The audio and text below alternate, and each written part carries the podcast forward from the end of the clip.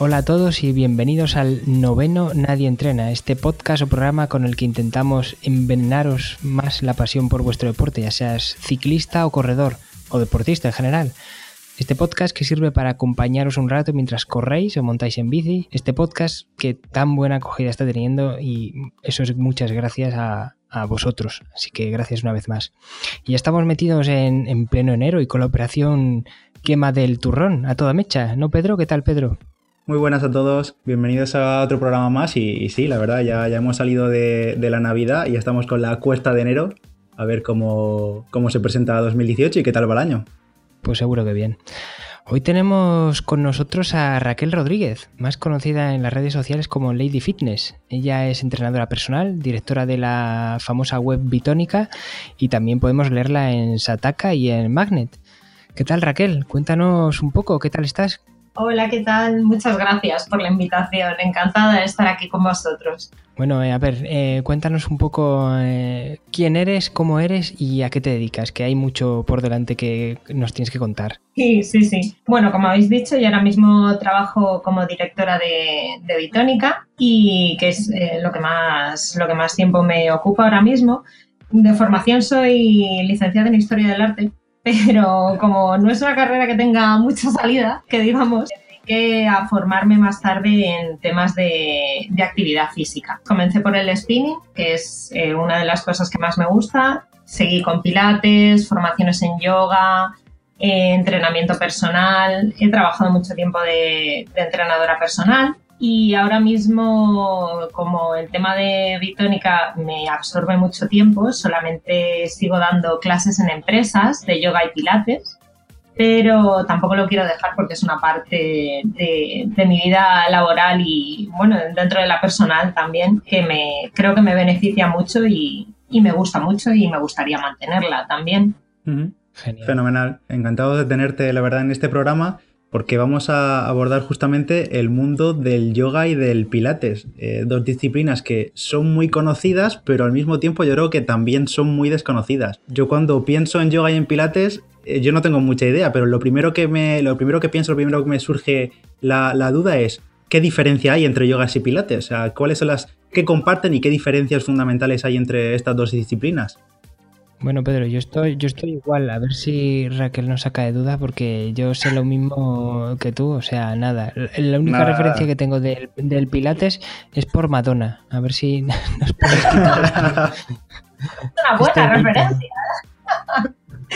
Bueno, eh, la verdad es que son dos disciplinas que al no ser deportes, porque no tienen ese, ese componente competitivo, sí que se suelen nombrar juntas. Tienen algunas cosas en común, pero básicamente lo que más les diferencia es que el yoga tiene un componente mental, una parte de meditación, de aunar tanto cuerpo con mente, con el espíritu, que no posee el pilates. El pilates es más trabajo físico, es eh, aprender a movernos de una forma eficiente, movernos en el espacio sin dolor y de una forma que, que no te genere peligro al fin y al cabo.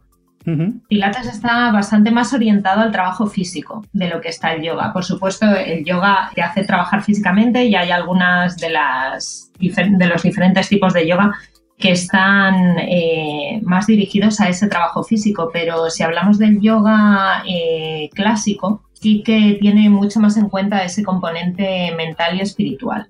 Entonces es una forma de como de meditar con el cuerpo, el yoga, ¿no? Sí, sí, totalmente. O sea, de hecho, las, las posturas de yoga, las diferentes asanas, están como diseñadas eh, con, esa, con esa finalidad, con la finalidad de llegar a la meditación. Es todo como un medio, todo el trabajo que haces con el cuerpo es un medio para llegar al fin, que es la meditación. Mm, entiendo. Entonces, por ejemplo, ¿para qué nos puede servir uno y otro? ¿Para qué nos puede servir el, yoga y para qué nos puede servir el pilates? ¿Hay, ¿Hay, un recorrido que nos lleva de uno a otro o, digamos que son hay claras diferencias? Hay claras diferencias, pero hay muchas cosas que tienen en común. Por ejemplo, eh, con los dos vas a trabajar el control de la respiración, aunque se realizan respiraciones diferentes en cada uno de ellos, pero respirar es algo que hace todo el mundo y que todo el mundo suele hacer bastante mal. Entonces, con ambas disciplinas puedes aprender a realizar respiraciones completas, a facilitar tus movimientos a través de la respiración. Esas son cosas que tienen en común.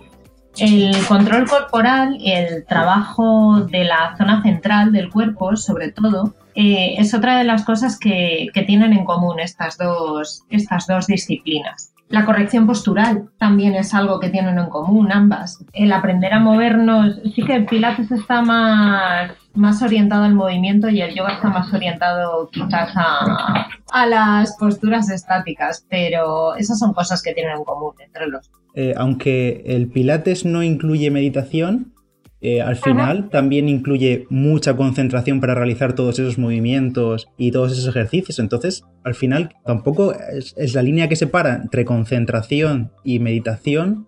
No sé, es un poco también difusa, ¿verdad? Sí, no es algo que, que esté muy claro, la verdad. Yo lo que veo claro entre las dos es que el yoga tiene un componente espiritual que el Pilates claramente no tiene. Pilates nació como un método de rehabilitación, al fin y al cabo está muy orientado a lo físico. Y sin embargo, el yoga sí que tiene el componente espiritual que es, personalmente, es lo que más me tira para atrás de, esta práctica, porque yo espiritual tengo bastante poco al final y prefiero centrarme en lo físico, pero sí tiene ese componente. Ya, antes has mencionado que sirve para eh, una corrección postural. ¿Esto sirve para la gente que trabajan o trabajamos mucho tiempo sentados? ¿Puede ayudarnos de alguna manera? Totalmente.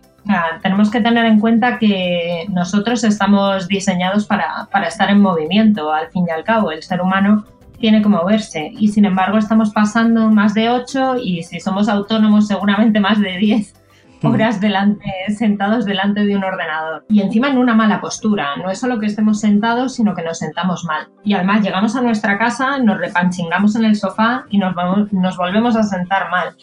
¿Qué ocurre? Que esto genera una serie de dolores, de molestias e incluso de patologías, puede, puede derivar en patologías, que son a causa de una mala postura. Si podemos practicar una disciplina que nos ayude a mejorar esta postura, sobre todo si llevamos un estilo de vida sedentario, es algo que, vamos a agradecer en nuestra vida diaria, nos va a aportar calidad de vida al final.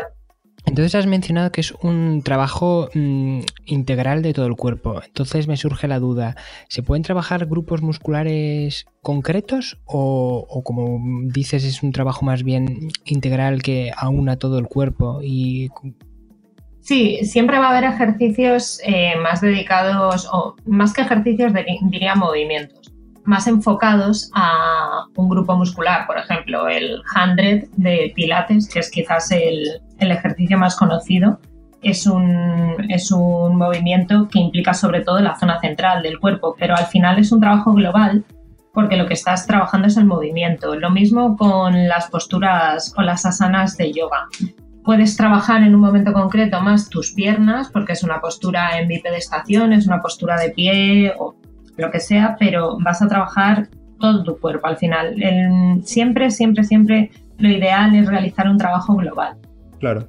Y entre, entre los atletas siempre se, entre los atletas y deportistas en general siempre se habla de la importancia de, la estabilidad, del equilibrio, de la flexibilidad, del control del cuerpo. Eh, más allá del yoga y del pilates, ¿para qué nos puede servir ese, esa mejora en el equilibrio a la hora de correr o en el ciclismo o en otros deportes? Bueno, yo no diría tanto que es el equilibrio como una, volvemos a lo de antes, una correcta postura sobre todo. Yo, a mí personalmente me sirvió, me sirvió mucho cuando empecé a integrar pilates en, en, la carrera, porque no es lo mismo correr con los hombros hacia adelante, encorvado.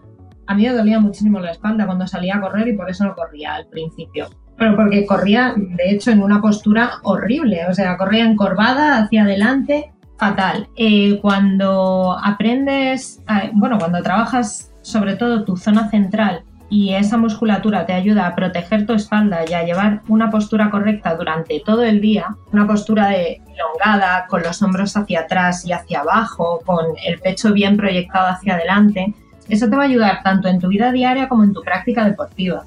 Un ciclista, por ejemplo, cuando está subido en la bicicleta, es necesario, a mí me parece imprescindible que lleve una postura correcta para evitar dolores de espalda.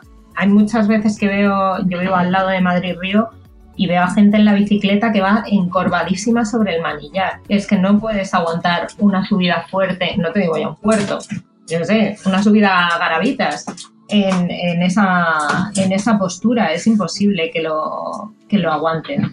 Entonces, todo el trabajo de la musculatura de la zona central y de corrección postural te va a beneficiar en estos deportes y en cualquier otro una persona que está levantando pesas es necesario que en cada movimiento esté bien alineado y tenga una postura correcta para evitar hacerse daño, para evitar cualquier tipo de lesión.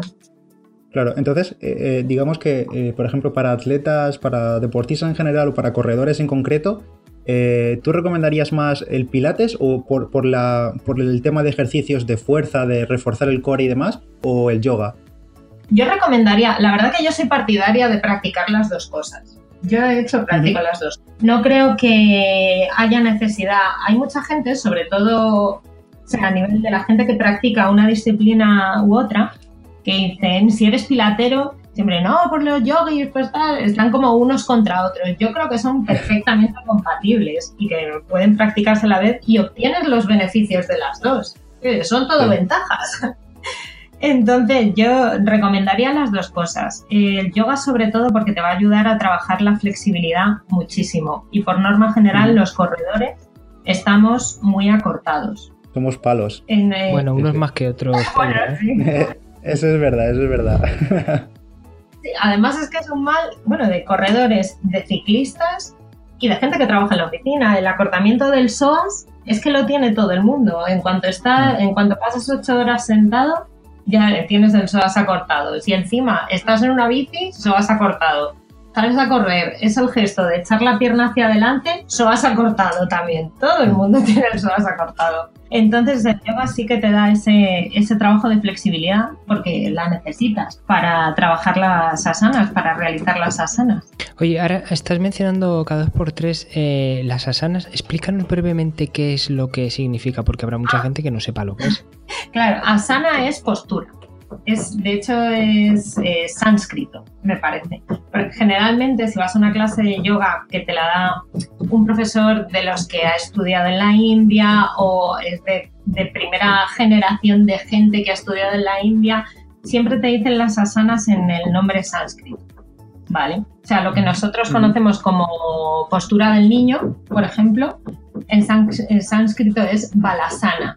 Todas acaban en asana o empiezan por asana, porque es postura de algo. Esas asanas, esas posturas, se suelen realizar una detrás de otra, formando una, una secuencia, como puede ser, por ejemplo, el saludo al sol. Pues una serie de asanas que se van encadenando unas con otras y generan movimientos, se hacen de forma fluida no se queda uno de forma estática en una y en otra, sino que se, realizan de forma fluida y entonces generan un movimiento. Yo la verdad es que mm, solo he ido a una clase de, yoga en mi vida hace, hace poco y la sensación que me dio, eh, así como si lo tuviese que resumir en, en una sola frase, sirve para tener un conocimiento más preciso de tu propio cuerpo. Y es algo que también eh, experimentado a un nivel más competitivo, por ejemplo, con, otros deportes, con, la bici o el ciclismo, en el sentido de que con, montando en bici, y si estás muy entrenado, tienes un conocimiento bastante certero de cuál es la capacidad de tu cuerpo, pero claro, no al nivel de detalle muscular y de movimientos como es el yoga. Entonces esto me pareció muy la parte más interesante, porque entiendo que haya mucha gente que nos esté escuchando con, con bastantes reticencias a lo que es el, yoga, el pilates, y les parezca un poco marciano todo esto. Y, creo que simplemente con esa idea del conocimiento del cuerpo de cada detalle me parece bastante atrayente y atractivo. No sé si lo estoy diciendo bien, esto es así o, o no, o me estoy colando. Totalmente, totalmente. O sea, además las dos disciplinas, eh, a la hora de practicarlas, te dan, pues lo que has dicho, un conocimiento de dónde están tus límites y de hasta dónde puedes llegar, que es brutal, que no, no, te lo dan otros deportes o otras, otras disciplinas similares. También creo que, sobre todo en el yoga, tienes que ser súper humilde a la hora de, de practicarlo, sobre todo ahora que se ha puesto muy de moda y que en Instagram puedes ver unas posturas imposibles, que yo creo que es lo que atrae a mucha gente, pero echa también para atrás a mucha gente, porque dicen, ¿cómo voy a hacer yo esto? Que al final... Entonces, eh, tienes que ser muy humilde para saber, bueno, hoy puedo llegar hasta aquí, y no puedo hacer más porque te rompes. O sea, no puedes pretender una persona que está cortada, que no ha hecho deporte en su vida, lo que sea, ponerle a hacer una sana que implica ponerte la pierna en la cabeza el primer día. Pero tú tienes que saber también, tienes que conocerte, saber hasta dónde es tu cuerpo y hasta dónde lo puedes llevar en un determinado momento. Ese ejercicio de, de autoconocimiento yo creo que es importante y te ayuda a gestionar bien la frustración también. Ya, y hablando de, que ha puesto de moda, eh, ¿conoces a algún atleta o deportista profesional que haga el yoga como complemento? ¿Alguien así famoso o famosillo? Sí, pues hace poco leí que los jugadores de la NBA eh, lo incluyen en las rutinas, sobre todo la parte de meditación como parte de concentración antes de los partidos. Y luego disciplinas así diferentes, pues por ejemplo, Djokovic eh, practica yoga, sé que practica yoga, y Kelly Slater, que es surfista muy, muy famosa, también practica yoga. tiene sentido, realmente, o sea, les beneficia mucho eh, tener una buena flexibilidad o tener un buen control central en sus deportes. Claro, yo es que creo que hay bastantes deportes o que han copiado ejercicios o técnicas del yoga y las han aplicado pues sobre todo a la fase de pretemporada. Eh, no sé si me puedes dar algún ejemplo de algún deporte que sepas que hace esto, pero a mí me, quiere sonar que, por ejemplo, en el caso del ciclismo yo veo a, mucha gente ahora en la fase de la pretemporada que utiliza las bolas estas grandes de, de hinchables y que, esto no sé si forma parte de, yo creo que más del pilates, más que del yoga. Y los utilizan un poco para mantenerse en equilibrio y trabajar, pues eso, el, equilibrio con una pierna. Equilibrio, y... estabilización, propiocepción y eso. Sí, sí, sí. De hecho, el fútbol creo que no es uno, no recuerdo ahora mismo, pero creo que no es uno de los elementos que, que utilizaba Pilates eh, cuando él ideó el método, pues el método se llama Pilates porque lo creó un señor que se llamaba Pilates. Pero se ha introducido después, que esto es otra cosa con la que yo estoy súper de acuerdo. O sea, el Pilates se creó el siglo pasado, al final tenemos que evolucionar se tienen que crear nuevos materiales, se tienen que introducir nuevos movimientos. Hay mucha gente que es muy como muy purista, ¿no? Esto es Pilates, solo el repertorio clásico de Pilates. Bueno, yo creo que se puede evolucionar, se puede mezclar con el yoga, se puede mezclar con, con lo que tú quieras siempre que te muevas y que, y que te muevas bien, al fin y al cabo. Y el yoga lo mismo. Justo te, quería también preguntar por eso, ahora que has hablado de la fitball como accesorio para hacer yoga, ¿qué material es necesario, o ya sea desde lo más básico hasta accesorios, complementos que se puedan utilizar haciendo yoga, qué material hace falta para, para iniciarse en el yoga?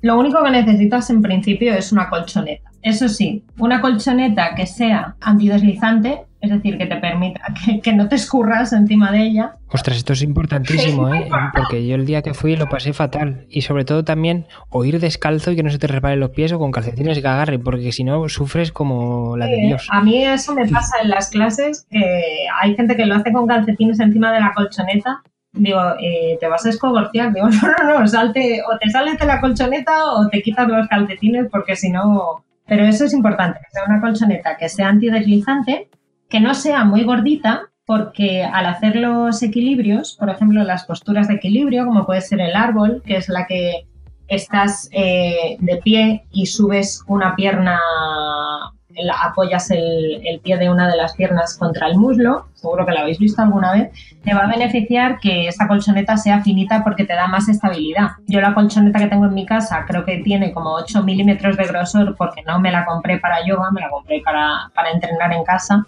y me cuesta millones hacer los, los, equilibrios encima, me tengo que bajar siempre. Así que esas dos cosas serían las fundamentales. Y que sea lavable. A mí me ha ocurrido eso con intenté una vez hacer una clase de estas por YouTube de yoga para corredores y usé una colchoneta de, de estas que te compras para ir al camping para poner en la tienda de campaña, que son como de, dedo y medio de gordas. Sí. Sí, sí. Y eso era imposible mantenerse en equilibrio porque lo que tú dices, se te hunde el pie y te desestabilizas y te caes. Exactamente, o sea, esas son las dos cosas más importantes, es que sea, que sea antideslizante o que estés descalzo o que lleves calcetines de, de, los que decir, los que tienen agarre y luego que sea finita.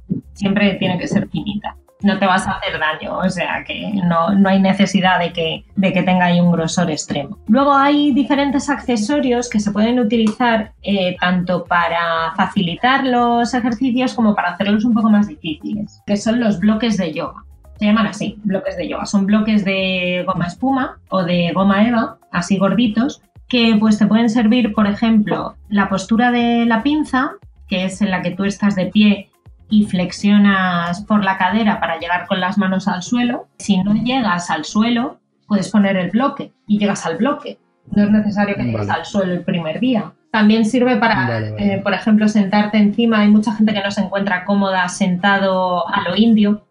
Entonces eh, tienes que subirles el coxis encima del ladrillo, del bloque de goma, y así están mucho más cómodos para hacer los ejercicios. Y otro de los eh, accesorios que son interesantes, correas de yoga que te sirven para trabajar la flexibilidad. Cuando tú no llegas, por ejemplo, si estás sentado en el suelo, no llegas a tocarte los pies con las piernas estiradas, sí que puedes usar una correa para pasarla por detrás de los pies. Es como un cinturón de estos que se llevaban hace años, como los cinturones de los aviones, pues como eso. Entonces te pasas la correa por detrás de los pies y tú ya agarras la correa y desde ahí puedes ir trabajando y tirando un poquito más. Y entonces para, para los oyentes que nos estén que estén escuchando este programa y que se estén planteando empezar a hacer yoga o hacer pilates, ¿qué consejos así básicos o ejercicios o qué consejos básicos y pautas eh, le recomendarías para la gente que quiere iniciarse que no tiene eh, que tiene cero nivel como yo, vamos? Vale. Para la gente que quiere empezar, sobre todo mucha paciencia, mogollón de paciencia, porque queremos hacerlo todo el primer día y que nos salgan las asanas bonitas y subir las fotos a Instagram o que nos salgan los movimientos de pilates súper bonitos y nos vamos a encontrar con que en la mayoría de los casos pues no sucede así. Entonces tienes que pararte un momento, pensar por qué lo estás haciendo y decir, bueno, tengo que tener paciencia, voy a mejorar con el tiempo. Porque lo bueno de estas dos disciplinas es que se mejora muy rápidamente si eres constante. O sea, puedes ver una evolución brutal en la gente cuando, cuando empieza a practicarla, sobre todo al principio si no has hecho nada. Lo segundo... Perdona que te interrumpa, yo doy fe que es muy chungo, a pesar de que tengas fuerza en las piernas o, seas una persona medianamente entrenada, como era mi caso, que es muy chungo, pero a la vez me parece también un bonito reto porque al final es eh, plantearte a ti mismo es ¿cómo, cómo no voy a poder controlar mi propio cuerpo y el equilibrio de mi propio cuerpo. Entonces eso como que te motiva más porque es como decir, madre mía, es que no puedo ni controlar mi propio cuerpo. Entonces eso es como un aliciente así extra. Perdón, te he interrumpido, pero... Sí, sí, sí, totalmente. Lo que os decía antes, no, tienen un, no son deportes porque no tienen ese componente competitivo, pero la competición sí que es superarte a ti mismo cada día, o sea, aprender a, lo que dices, a controlar tu cuerpo, a conocerlo, a saber hasta dónde puedes llegar y a, y a trabajar para, para, conseguirlo. Los beneficios son que no solo te va a beneficiar en el campo deportivo, en el deporte que tú practicas, es que te lo puedes llevar a tu vida diaria también, o sea que win-win. Y para iniciarse, eh, ¿cuánto tiempo hay que dedicarle? ¿Cuánto tiempo al día o cuántas sesiones a la semana es lo habitual empezar? Si eres, depende un poco del tiempo que tengas también. Yo el año pasado me puse como reto 30 minutos al día de yoga y no lo he cumplido ni de Blas. ¿eh? Así que creo que este año voy a hacerlo un poco más realista y va a ser 30 minutos tres días a la semana, que ya lo puedo encajar mejor con otros entrenamientos. Pero sí, por ejemplo, un reto que se puede hacer al iniciarse puede ser dedicar cinco minutos todas las mañanas a hacer el saludo al sol, ¿vale? Son cinco minutos, no es nada, pero ya vas a empezar, sobre todo vas a empezar a entrar en la dinámica de, conocer tu cuerpo y de ver cómo te mueves y de aprender qué parte tienes que activar en cada, en cada momento. Entonces puede ser un, reto así bonito para, el primer mes. Y, por curiosidad, ¿una clase con profesor en un gimnasio, en, una, en un salón de yoga y tal, eso cuánto dura más o menos? ¿Una hora? Suelen durar una hora. Yo las clases que doy son de una hora y te puedo asegurar que termino mucho más machacada después de una clase, de dar una clase de yoga o de pilates que después de salir a correr o después de entrenar en el gimnasio. Para mí es duro, ¿eh? Y mira, yo estoy entrenada también y tengo buena flexibilidad y tal, pero para mí son, son clases duras. Y vamos, yo por lo que me dice la gente a la que entreno, me decían, yo pensaba que era estiramientos porque no sé por qué en España hay esta cultura, bueno, no sé si en más sitios, pero yo solo lo he visto aquí, de el pilates y el yoga son para señoras mayores, no sé muy bien de dónde ha salido y luego la gente cuando empieza a practicarlo me dicen, jolín, es que estoy sudando, jolín, es que esto cansa entonces entiendo que eh, el yoga o el pilates es un ejercicio lo suficientemente intenso como para que ya suponga un ejercicio en sí mismo y no un complemento, ¿no? Sí, sí, sí. O sea, no hay problema con. Si lo único que haces es yoga o pilates, es un entrenamiento. De hecho, bueno, hay diferentes tipos de clases que pueden ser más o menos intensas, pero las que yo suelo hacer son, ya os digo, son intensitas y la gente me lo dice siempre. Siempre me dicen, ay, pues he tenido agujetas aquí, aquí y aquí. Pues, fenomenal. Eh, pero sí, o sea, puede usarse como complemento, pero como un entrenamiento en sí mismo también te puede valer. Yo creo que para, para mí el, primer momento de conocimiento que tuve de, del yoga, incluso de la meditación, y, un gran inspirador para, para, quien quiera empezar, es el personaje del agente Cooper de Twin Peaks, que hacía yoga todas las mañanas, se ponía a meditar con unas posturas rarísimas, se colgaba del techo en el, en el hotel. Bueno, para quien sea un poco friki de la serie sabrá, sabrá lo que digo. Bueno, eh, tras este breve inciso, eh, el yoga, eh, ¿cuánto tiene de, espiritual y de, estado mental y cuánto físico? O sea, ¿en qué proporción pondrías uno y otro? Porque yo creo que a la gente también le causa como un poco de miedo o cierto rechazo, así entre comillas, el que tenga esa parte espiritual.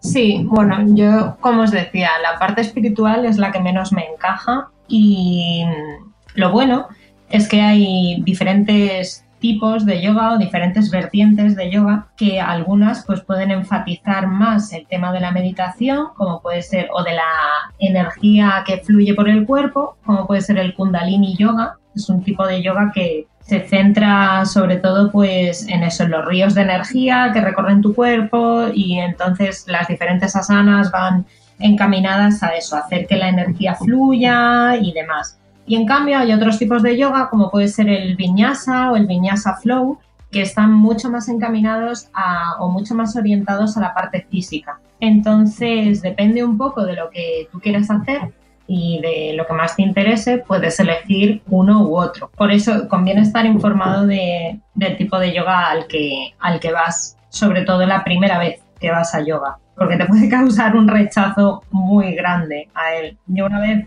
yo ya os digo que la parte espiritual a mí no, me cuadra demasiado. Y una vez por, no por error, simplemente porque no lo sabía, me metí en una clase de Kundalini y cuando empezaron a hablar de alinear los chakras, yo dije, bueno, hasta aquí.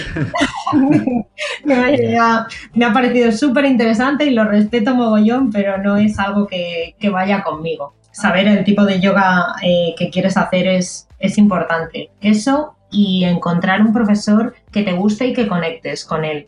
Eh, tanto en pilates como en yoga es súper, súper importante. Y si no te cuadra el primero, seguir buscando hasta que encuentras a uno que, con el que trabajas bien, al fin y al cabo. Y yo creo que la gente también, eh, cuando no tienes ni idea de, yoga y quieres empezar, yo creo que también hay una serie de, mitos, como el que, los que tú has comentado antes, que es el típico mito de para practicar yoga hay que ser súper flexible o si estás un poquito pasado de peso es imposible, si hay que estar delgado para, hacer yoga o consiste solo en posturas complicadísimas, en plan las que se ven esas por Instagram en pareja además, que sale uno volando y no sé qué, y es súper complicado. Entonces, esta serie de mitos hay que desterrarlos directamente, ¿verdad?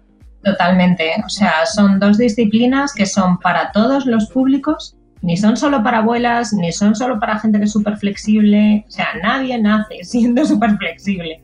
Además, es que es eso, es una cualidad física básica que, se trabaja y se, y, se va evolucionando mucho a lo largo del tiempo. Pero es muy importante que nos quitemos los, los prejuicios de la cabeza. A mí me han dicho muchas veces que si el yoga es de hippies. Digo, oiga, no sé qué decir, si hay muchos hippies que lo practican, pero vamos. Sí, ¿no? Incluso se asocia yoga a, una práctica solo para mujeres, más que para hombres. Totalmente, eso hay un, hay un rechazo bestial, sobre todo no tanto en estudios de yoga que, o de pilates, que la gente ya sabe a lo que va, pero, por ejemplo, cuando das una clase en gimnasios, yo cuando he dado clases de pilates en gimnasios, me costaba horrores que los chicos entraran, porque les causaba, no sé, les daba como repelús. Luego entraban y repetían, ¿eh? porque decían, joder, pues es chulo, pues sí que se trabaja. Bueno, yo no sé qué te pensabas que estábamos haciendo aquí realmente. claro, claro. Pero sí, son dos cosas que realmente para saber si te gustan, yo aconsejaría probarlas. Entonces, Raquel, para, para la gente que quiera empezar, ¿hay algún libro o algún manual que tú recomiendes sobre este tema o rutinas recomendadas concretamente eh, sobre asanas para corredores para ciclistas o, por ejemplo, canales de YouTube que podemos empezar a practicar en casa? Algo, o en, Bitónica, si tú has escrito algo, lo podemos encontrar también. ¿Algo que recomiendes eh, para iniciarse o es mejor directamente acudir a, a clases con profesor que te enseñe desde un principio las técnicas, los movimientos correctos y demás? Yo recomendaría siempre empezar con un profesor, porque va a ser capaz de corregirte en el momento para que no tengas vicios posturales, sobre todo, y de hacer las, las progresiones o las regresiones necesarias para que tú te encuentres cómodo y puedas hacer un ejercicio. Luego, aparte, el tema de las lesiones o los dolores. Eh, todos, todos tenemos algo, porque estamos llegando a un momento que a uno le duele la espalda, otro tiene una lesión de rodilla, todos tenemos algo. Entonces es importante también saber cómo manejar los, los ejercicios, qué variaciones puedes hacer para que esos ejercicios los pueda hacer todo el mundo. Y luego para hacer en casa, en Bitónica hemos sacado un artículo sobre canales de YouTube eh, para empezar a hacer yoga en casa. Hay uno en español que a mí me gusta especialmente, que es el de Elena Malova, que tiene, tiene, muchos tipos de entrenamientos, pero tiene también, también yoga y es, la verdad es que es muy, muy entretenido, bastante didáctico. Y luego hay una plataforma que a mí me gusta mucho, que es aon.tv, que es de, es de pago, pero creo que son, no debe llegar a los 5 euros al mes, yo creo. Y ahí tienes clases de yoga y de pilates eh, a demanda y puedes hacer todas las que tú quieras. Está muy bien, tienen a profesionales top. Genial. Yo quería recomendar un, libro porque lo, conocí a través de, una obra de teatro de, del brujo, que era autobiografía de un yogi, a ver si pueden volver a, realizarla. Y el libro eh, se llama igual, autobiografía de un yogi, y lo recomiendo porque está muy, muy, muy bien. Bueno, en la descripción nos pondremos el enlace por cierto, Raquel, tú eres corredora. El año pasado, 2017, te estrenaste en la Maratón de Madrid. Después de la experiencia, ¿tienes objetivo para 2018? ¿Vas a volver a repetir maratón o tienes otros objetivos? Pues la verdad es que la maratón me ha pasado bastante factura en las rodillas. Quería haber hecho en noviembre la maratón de Florencia, pero me aconsejaron que no la hiciera porque estaba un poco chunguilla. Y ahora ya estoy mejor y creo que no voy a pasar de la media maratón. No voy a, no voy a arriesgar porque me gustaría, ¿eh? pero creo que la media maratón va a ser la distancia ahora, a partir de ahora para mí. Así que espero que la media de Madrid por lo menos correrla. Ahora que ya puedo decir que soy maratoniana, me he quitado esa espinita. Se lo recomiendo a, bueno, no a todo el mundo porque una maratón entiendo que no es para todo el mundo, pero ah, recomiendo que la gente se anime y, la entrene, porque es un reto, es un retazo. ¿eh? Sí, además yo creo que es más bonito el entrenamiento hasta la maratón que la propia maratón, que al final la maratón es lo que culmina todo el entrenamiento, pero todos esos meses de esfuerzo y demás se disfrutan bastante. Sí, sí, sí. O sea, yo tengo recuerdos de estar a lo mejor en febrero que hacía un frío que pelaba, sube y baja por, la cuesta de Avenida de Portugal ahí para hacer bien de cuestas, porque pues la maratón de Madrid si tiene algo son cuestas, es lo que más tiene. Y de estar ahí, la gente me miraba con una cara como diciendo, pero ¿qué hace? Está loca aquí, estamos abajo cero y en fin. son, son recuerdos bonitos al final y las tiradas largas Pues sí. con amigos y tal. Es, es emocionante. Bueno, Raquel, muchísimas gracias por estar con nosotros. ¿Dónde te podemos encontrar ahora? ¿En redes sociales y demás? Pues en redes sociales, tanto en Twitter como en Instagram, es eh, Lady Fitness Mat.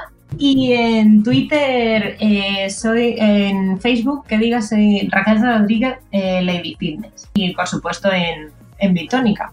Bueno, pues será un placer seguirte y, leerte y, y reiterarte de nuevo muchas gracias por abrirnos los ojos al mundo del yoga y el pilates, que seguramente para mucha gente será un descubrimiento y, y un hallazgo. Cuando quieras tienes espacio aquí en Nadie Entrena. Muchas gracias. Bueno, y a nuestros oyentes, muchísimas gracias por estar ahí y os recordamos que podéis seguirnos en redes sociales, en el Club de Strava Nadie Entrena, o en Twitter, o en Instagram, o en Facebook, o como queráis, como os dé la gana. Si al final, si queréis contactar con nosotros, lo podéis hacer de muchísimas maneras. También dejarnos una valoración en vuestra plataforma favorita, iBox o iTunes, y decirnos qué os parece el podcast Nadie Entrena. Así que muchas gracias por estar una semana más ahí al otro lado y un beso y hasta la próxima semana. Adiós. Hasta luego chicos.